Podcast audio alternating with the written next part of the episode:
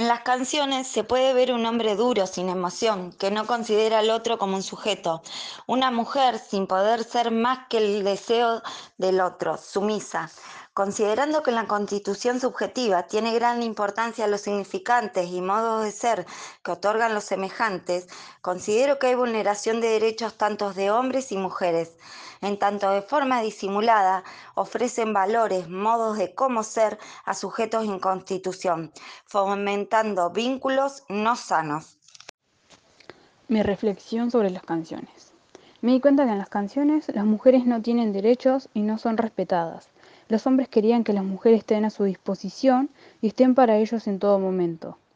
Las trataban como un objeto y no les importaba para nada cómo ellas se sintieran.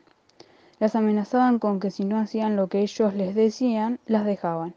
O en otro caso, uno estaba en la cárcel y dijo que cuando saliera la mataría.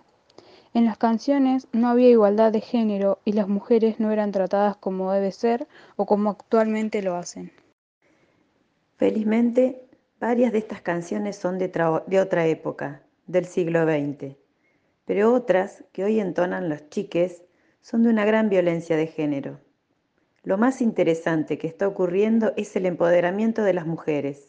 Va, en realidad siempre hubieron mujeres luchadoras y bravas que pelearon, por ejemplo, por independencia de países, mujeres científicas que pelearon por un reconocimiento mundial, mujeres amas de casa, con todo lo que eso significa mujeres docentes y ustedes, los jóvenes de hoy, todas juntas frente al mundo.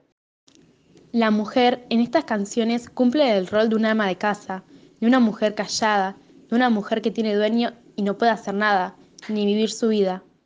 Mientras tanto, en las canciones siguen poniendo en prioridad al hombre y todo lo que pueda hacer y decir contra la mujer, dejándonos como si fuéramos nada. Pero esto está empezando a cambiar nosotras como mujeres no nos vamos a quedar calladas nunca más. Por más cosas que nos digan, siempre nos vamos a defender y unidas vamos a detener el patriarcado. En estas canciones hay vulnerabilidad de derechos, como el derecho a la libertad, el derecho a la igualdad de género, el derecho a la libertad de expresión, el derecho a no ser maltratadas ni maltratados, ni asesinadas ni asesinados. Tenemos derecho a vestirnos como queremos, a estudiar lo que queremos, y ser lo que decía cada uno sin ser discriminado. Primera respuesta. Opino que la letra de los temas son maltratadas o maltratadas y usado como no si fuera una persona. Segunda respuesta. La segunda canción está obligada o obligado que hagan lo que diga. Y eso para mí está mal. Porque todos somos libres y no somos dueños de nadie. La quinta canción tiene que no decir nada, pero no es así. Cualquier persona tiene derecho a decidir y a decir. Si una persona no quiere hacer lo que les diga, no, no tiene que hacerlo, porque no están obligadas y obligados a hacer lo que una persona les diga. Bueno, te mando el audio por acá.